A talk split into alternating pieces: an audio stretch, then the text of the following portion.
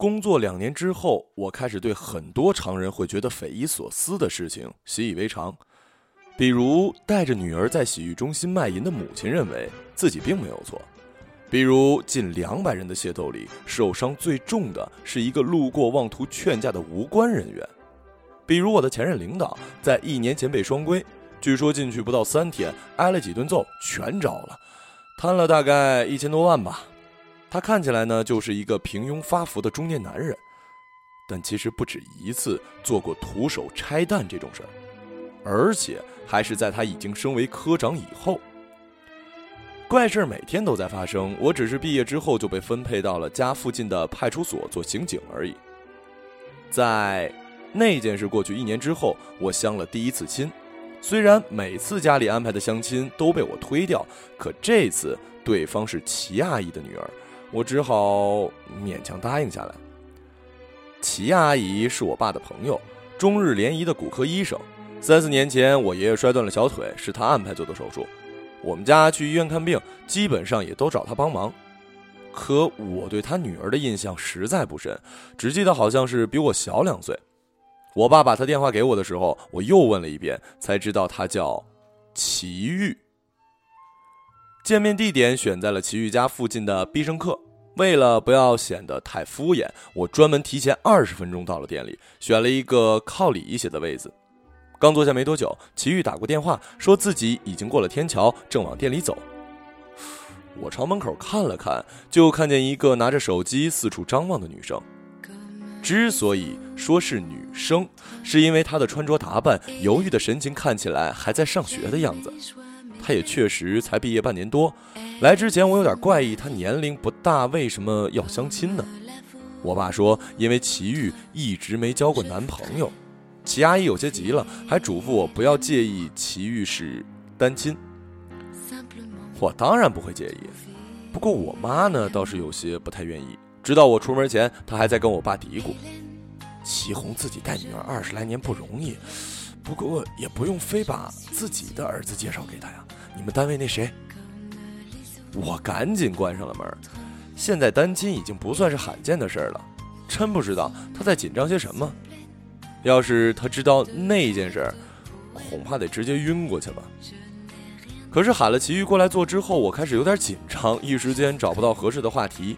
他看起来倒是很平静，甚至显得有点心不在焉。察觉到我在打量他，他抬头笑了笑，又迅速把视线移开，低着头问：“我妈说，你也是警察？要说她长得漂亮吧，有点勉强。”不过她眯着眼睛笑起来的样子倒是好看了些，声音也很柔和。啊，对，就在那个西三条街那派出所，就这附近。我记得刘叔叔以前好像也在这儿。他想了想问：“哦，对我爸后来调市局去了。就是说你也正好管我们这片儿？”他忽然抬起头：“呃，理论上讲是的。”刑警其实也不见得就管辖区内的案子，有时候户籍在这个片区的人在外地犯了案，我们就需要把犯人带回来。不过没有必要解释的太过详细。嗯，这个区有没有什么奇怪的案子呀？破案是像电视剧里演的那样吗？齐豫用嘴咬着吸管，把视线投了过来。奇怪的案子呀，破案应该没你想的那么夸张，不过确实要做不少的分析。那你分析一下，我为什么会来相亲呢？他把头低下去，轻轻咬着吸管。你也不太想来吧？我想起他刚坐下时把视线避开的神情。齐豫把吸管拿开，想了一会儿，才抬头。看来你是不想来了，我倒不是。我吓了一跳，赶紧坐直了身子，对他说：“啊，不不不，抱歉。”啊。我听我爸跟阿姨说你没交过男朋友，你年龄又小，我就想你应该不是吧？家长安排才来的吧？这几年的确是不想，跟年龄无关啊。不过二十三岁了还没交男朋友是很奇怪。以前同学问我到底什么时候才找到男朋友，我就说如果不遇到理想型，那我干脆单身。估计他们都以为我有公主病吧？嘿嘿。齐豫又眯着眼睛笑了笑。我一时间不知道该如何接口，只好一脸尴尬的看着齐豫。他叹了口气，接着说：“不找男朋友呢，是因为我喜欢的人被判了死刑，不过缓刑两年，之后就转成无期，什么时候放出来还不知道呢。大概呢是怪事见多了，我反倒觉得没有那么的不可思议，只是有些意外，齐豫会跟我谈起来。他倒是猜到了我的想法，盯着我说。”其实我也没跟别人讲过，但是我想都讲给你。五年前我出了一场车祸，一个司机把油门当成了刹车，撞了三个人之后，一连环撞了四台车。日子我还记得清楚，是零九年七月六号。第二天，全长春的报纸、电视、广播头条都是这件事儿。你现在去搜，还能搜得到呢。当时我刚升高三。运气还不错，除了撞裂一节尾椎骨之外，就是皮外伤。你也知道，我妈就是骨科大夫，就把我留下住院了。嗯，那时只剩下一个床位，我就是在这种情况下认识的穆华和穆小玲。小玲呢是我的隔床，比我还小三岁，但身高已经快一米八了，眼睛特大，长得非常漂亮。可只看到她一眼，我就吓坏了。说到这儿，他停了下来。我其实对于他的事儿并不好奇，也没追问。静了快两分钟，他又接着讲了起来。我不到一岁时，爸妈就离婚了。我妈是五年前评上的职称，那之前确实过了一段苦日子。可我还是介意我妈那些同事看我的眼神儿。孤儿寡母真不容易，这意味忒明显了。哎呀，这是无辜的债务。所以懂事之后，我就很少去医院找他，也从来没有见过他的病人，还以为骨科病人都是骨折吧。但穆小玲得的是骨肉瘤，两条胳膊都被截肢了，连肩膀都没有了。那病挺恐怖的，从四肢开始，为了保命就得截肢，就算救回来的人，也是毁了。他死那天，我发现事情不对，是在上午九点。先是从走廊里传来一声惨叫，然后外面就变得特别吵。我当时以为在医院这种地方没什么稀奇，我就亲眼见过一个坐着轮椅的中年女人拿着点滴殴打她的主治大夫。病痛总会让人失去理智的。隔了一会儿，我才发现不对劲儿，声音那么大，可穆小玲一直躺着，置身事外，完全没反应。她身边陪护的椅子是空的，她哥哥不在。我走到她床前，发现她呼吸微弱，嘴唇也紫了。那感觉特可怕，走廊的声音越来越近，就像涨潮的海水。可我和小玲的病房成了被遗忘的孤岛。我摁了呼铃之后，过了五分钟还没有护士过来，我只好扶着墙慢慢的挪到走廊。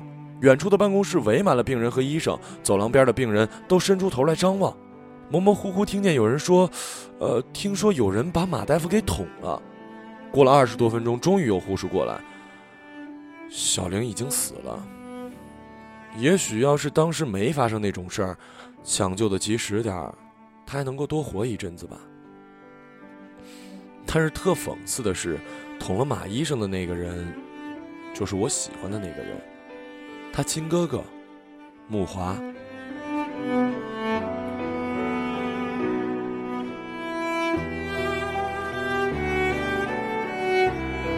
慕华也上了那一阵子的头条。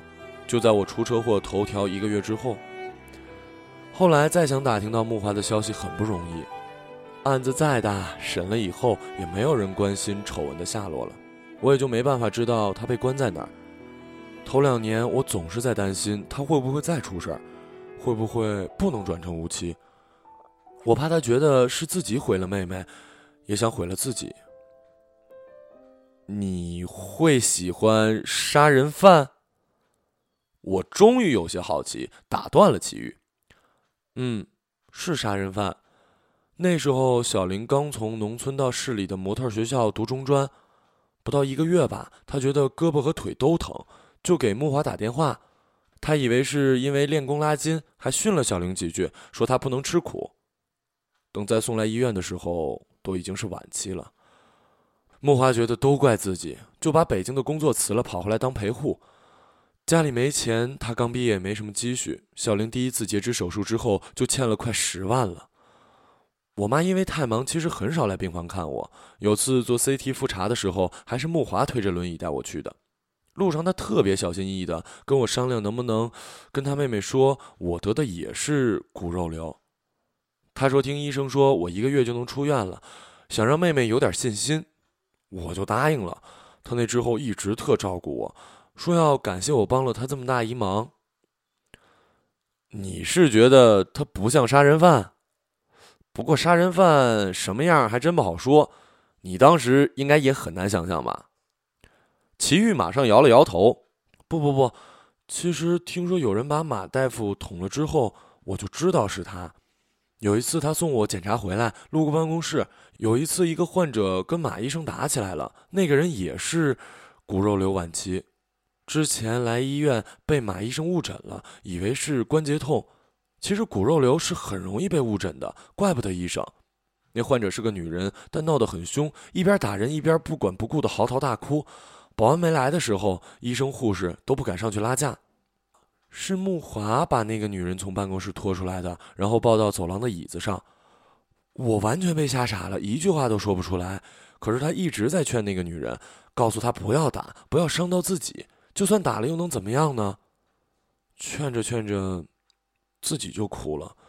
那个女人忽然就不哭了，对他说：“对，打医生没用，反正我都要死了，但我不能白死。”你帮我把他杀了，我把我的钱全给你。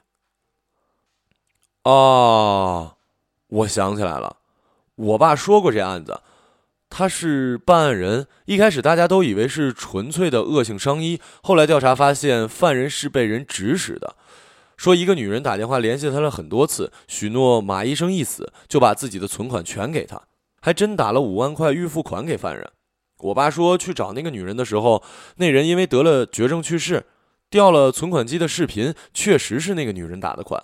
不过戴着墨镜和口罩，只能从身形上判断，确实是那患者。我抬头发现齐豫哭了，抽了纸巾递给他，可他没接，只是盯着我说：“刘定兰，你知道我为什么不想来？是因为我妈。”给你爸当情人的事儿吧。虽然早有察觉，可是听到的时候还是僵住了，隔了几秒，才把手缩了回来。成人的世界规则，好像就是不戳破吧？大家都不戳破就没事儿。只是我一开始不明白，我妈一直说自己不相信男人。一个人带了我快二十年，为什么忽然情愿给一个有家室，但又没什么钱的警察当情人呢？呃，抱歉啊，我没别的意思。我妈是个很好强的人，也很聪明。说通俗点，她很精明，捞不到好处的事儿，他还会去做，只能说明不做就会对他有坏处。所以我终于想起来，我跟木华遇到那个让他杀人女人的事儿。我只跟我妈说过，有些事情想通之后就变得非常恐怖，而且有点恶心。可是除了接受之外也没什么办法。那时候我才高三，就算真的自力更生，恐怕我也真的吃不了那个苦。人就是这么自私吧？这么想想我真倒霉。喜欢的人是个杀人犯，养我的人。也是个杀人犯。木华出事以后，我妈还嘱咐过我一次：之前的事儿不要跟任何人说。那一年我妈在评职称，他们科只有一个名额，候选人有两个，一个是我妈，另一个就是马医生。马医生被打之后，是我妈主动要求换去当那个女人的主治医生，可那女人没做手术就出院了。对医生来说，判断病人能活多久不是难事儿。你也是警察，一定听明白了吧？木华就见过那个患者一次，之后就像你爸说的，都是电话联系。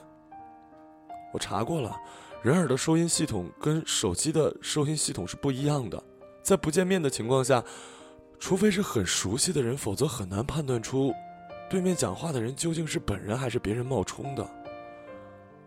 对了，后来我翻过我妈的存折，发现五年前她提过一笔钱，你知道吗？这五年我总会去想我第一次见到木花和穆小玲的情景，回想当年夏天雨过微凉的温度，傍晚琥珀昏暗的光线，医院里消毒水和药剂混杂的气味，就好像这些细节记得一清二楚，就能接近真相一样。我其实是先遇见木华的。当时我盯着走廊里浅绿色的大理石发呆，然后就看见了斜对面坐着的人，运动鞋沾了灰，裤脚有一块新踩烂的缺角，瘦的浅色的牛仔裤管里好像空若无物，低着头端着快餐盒埋头吃饭，他就那么旁若无人的狼吞虎咽，可整个人像是被关掉了音轨一样的安静。他是在医院里走廊里吃他妹妹的剩饭。想到遇见过他，我就觉得我这辈子也算是不白活了。知道要跟你相亲，我真是吓了一跳。现在我已经养得起我自己了，是不会配合我妈再继续把谎圆下去的。既然你就在这个区上上班，那我就告诉你，是不是可以帮你破案了？算是我替我妈跟你妈道个歉。不过你要是觉得你更担心你爸包庇了犯人，不想说也无所谓。反正我一定会说的。背了无辜的债务这么久，我终于就快自由了。